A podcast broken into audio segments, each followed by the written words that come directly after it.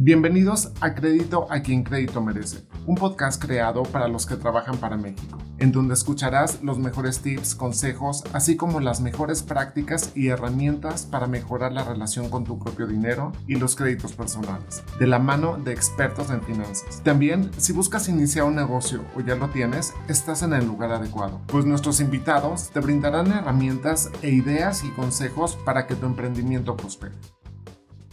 Bueno, pues en este episodio trataremos el tema de gastos hormiga, un tema muy importante para mucha gente porque a todo mundo eh, de pronto tenemos ahí salidas de dinero de forma inesperada a través de estos gastos hormiga. Y para esto hoy nos acompaña Sergio Navarrete, director de auditoría en Credifiel. Muchísimas gracias por acompañarnos y pues bienvenido. Muchas gracias. Pues primero cuéntanos un poquito de qué es lo que tú haces para que podamos entender qué recomendaciones nos puedes hacer. Pues mira, yo soy el director de auditoría, como bien dijiste, en Credifiel, y básicamente eh, pues mi área es la encargada de, apoyar a, la, dirección general para toda la supervisión y revisión de los controles, de que todo esté funcionando muy bien, etcétera, y de que todas las áreas eh, pues sí que cumplan con la normatividad establecida. ¿no? Buenísimo, pues creo que no hay mejor persona que nos pudiera controlar en este tema de los gastos hormiga. Y pues primero empezamos por, por este concepto básico de los gastos hormiga. Lo escuchamos mucho, pero a lo mejor no lo tenemos tan claro o pensamos que ciertos gastos que tenemos eh, son este, necesarios, ¿no? Cuando los podemos de pronto omitir. ¿Qué sería un gasto hormiga? Mira, los gastos hormigas, eh, el concepto es todos los gastos que son pequeños, que relativamente no son muy importantes, que a veces se, presentan o se realizan de manera muy constante, pero que ya sumados pues, pueden representar una cantidad importante de dinero, ¿no? Un ejemplo podría ser, por ejemplo, el cafecito de todas las mañanas. El café mañanero, sí, claro, digo, ahí ese es uno de los clásicos ejemplos de, de un gasto hormiga que si uno lo llega a sumar representa un porcentaje importante del gasto del mes. Actualmente con el tema pues de la pandemia que hemos estado encerrados también el consumo de plataformas digitales y de todo lo que son los streamings también se están convirtiendo en un gasto hormiga. Es correcto, también porque digo, obviamente el, el, concepto principal debe ser que no debe ser muy oneroso, ¿no? es decir, digo, las plataformas estas que rondan entre los 79, 150 pesos y, y, y uno lo visualiza como que es algo que no impactaría, ¿no? pero muchas personas empiezan a tener, por ejemplo, no nada más este, una suscripción, sino dos de música y de televisión dos o tres, entonces ya si las sumas, ya se vuelve una cantidad importante, ¿no? Sí, sin duda, y esto nos ayuda, pues lo que provoca es que no los identificamos tan fácilmente. Es correcto, y yo creo que esa es la clave, que hay que identificarlos. ¿Cómo los podemos identificar? Pues yo creo que deben de estar considerados dentro de tu planificación, de tu planificación mensual de ingresos y gastos eh, normalmente siempre pues incluyes lo, lo, lo, habitual, tu gasto en, en, la comida, en las escuelas, en, en, otro tipo de gastos de automóvil, etcétera, y debes de incluirlos, debes de identificarlos y debes de darle la importancia respectiva pues, precisamente para que puedas controlarlos. ¿Podemos de alguna forma estimar un presupuesto de estos gastos hormiga en nuestro presupuesto? Definitivamente sí, definitivamente sí, y lo ideal sería apegarnos a eso, ¿no? Claro, eh, obviamente va a haber ocasiones eh, que va a haber antojos. Eh, a lo mejor normalmente tú tomas un café al día en la mañana, pero pues a lo mejor después de comer quieres ir por otro y entonces este no quiere decir que si no lo tienes presupuestado no no no no, no te des ese gusto, pero pues sí siempre con, con un cierto control, ¿no? ¿Existiría algún promedio o número que nos pudiera decir cómo está perjudicando las carteras de los mexicanos estos gastos hormiga? Fíjate que también hay estudios de eso, ¿eh? y eh, pues obviamente todo va acorde al nivel de, de, ingresos, pero algo, por ejemplo, muy, muy representativo, muy estándar es que, por ejemplo, para personas con un sueldo, por ejemplo, promedio de 10 mil pesos mensuales, el gasto hormiga, eh, eh, de acuerdo a estas estadísticas, representa 15 mil pesos, por ejemplo, al año. Entonces, eh, sí, sí, sí es importante, es un poco más del 10% del sueldo, ¿no? Sí, y ese 10%, pues, en una conversación anterior, pues, incluso está por arriba de cosas tan importantes como la inversión en salud. Es correcto, es correcto. ¿Y habría alguna forma de desaparecerlos o controlarlos más allá de lo que nos estás comentando de pues tenerlos muy conscientes? Pues yo creo que sí. O sea, yo creo que en época, sobre todo de crisis, eh, a lo mejor sí vale la pena intentar pues, eliminarlos. ¿no? Eh, tú a lo mejor puedes hacer un análisis y ver si son esos gastos que puedes sustituir por algo distinto, que no te cueste tanto. En la mayoría de los trabajos en la oficina hay café, entonces a lo mejor en lugar de salir a comprar un café, tomar el de la oficina. Eh, si los que vamos y boleamos los zapatos afuera en, la calle, pues también en lugar de eso, pues hacerlo nosotros mismos en casa, cosas así, ¿no? Claro. Es que es difícil, ¿no? De pronto asumir que tenemos estos gastos hormigos porque lo consideramos como parte de los gastos de nuestra casa.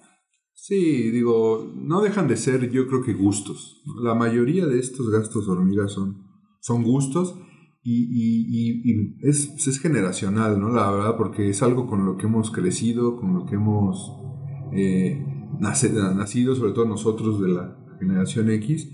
Y, son gustos que nos queremos seguir dando, ¿no? Nos, y los queremos seguir haciendo, ¿no? no queremos quitárnoslo.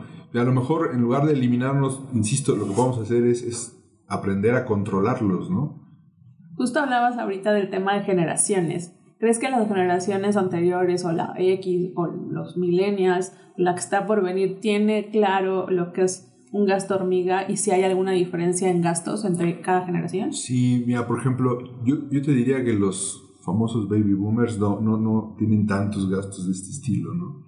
Nosotros que nacimos ya en esa generación X sí, sí los tenemos porque nacimos con eso, sobre todo los, todas las, este, eh, la televisión, bueno, el streaming, todo esto, y la nueva generación millennials pues, ya nacieron con eso. Entonces, en ese sentido, yo creo que ambas generaciones, tanto los millennials como la generación X, gastamos muy, muy similar en ese tipo de temas. ¿Y crees que los gastos son diferentes? Porque a lo mejor, como dices, la generación millennial ya viene con este chip integrado y lo considera dentro de sus gastos regulares de consumo versus otras generaciones, ¿no? Este, habría esta diferenciación de, pues para ellos es un gasto tradicional y para otras generaciones es un gasto hormiga? No, yo creo que como tal son gastos hormigas, nada más que a lo mejor a ellos les costaría más trabajo eh, eliminarlo que a nosotros.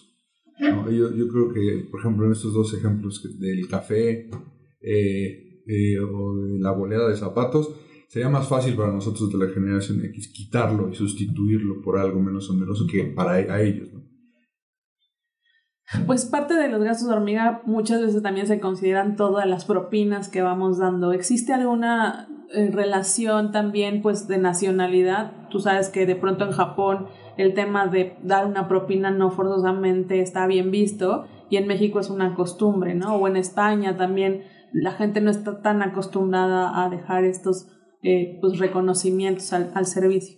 Sí, fíjate que es, curioso, pero sí, sí tiene que ver. La, también estudios indican que la cultura occidental a veces siente mucho placer en, dar, dar dinero, en compartir dinero, en ser muy dadivoso en ese tipo de temas. Sí, sí es común. Y los mexicanos somos súper generosos además. También, también el problema viene que en muchas ocasiones después nos arrepentimos nos pega, ¿no? El, haber sido de esa manera, ¿no? Porque no, tenemos un, control adecuado, ¿no? Y también en el tema de segmentación, ¿crees que los hombres versus mujeres son quienes gastan más en estos, en estos gastos hormiga? Pues yo creo que los, los hombres sí gastan, gastamos mucho más en ese tipo de gastos hormiga. ¿Por qué lo consideras así? eh, pues precisamente por este tema, a lo mejor la boleda de los zapatos, a lo mejor en las propinas. Ahí a veces eh, es un tema de, de que eh, de, momento y, no, no, lo piensas y ya hasta después este, a lo, mejor lo analizas, ¿no? Pero pienso que sí, los hombres somos, somos los que más generamos ese gasto sobre y además también me imagino tendrá que ver con que las mujeres generalmente son quienes llevan el control de las casas, ¿no? Son mucho mejor para el control de ellas. Y son más administradas y además tienen mucha más claridad en qué sí se puede gastar y en qué no. Sí, sí, sí. Los hombres somos más eh, descuidados en eso. Hablando un poco de esto, eh, también pues las formas de familia han modificado, se han cambiado y antes hablamos de este concepto de pues a lo mejor en una familia tradicional, entre comillas, hombre, mujer, hijos, la mujer es quien lleva la batuta económica.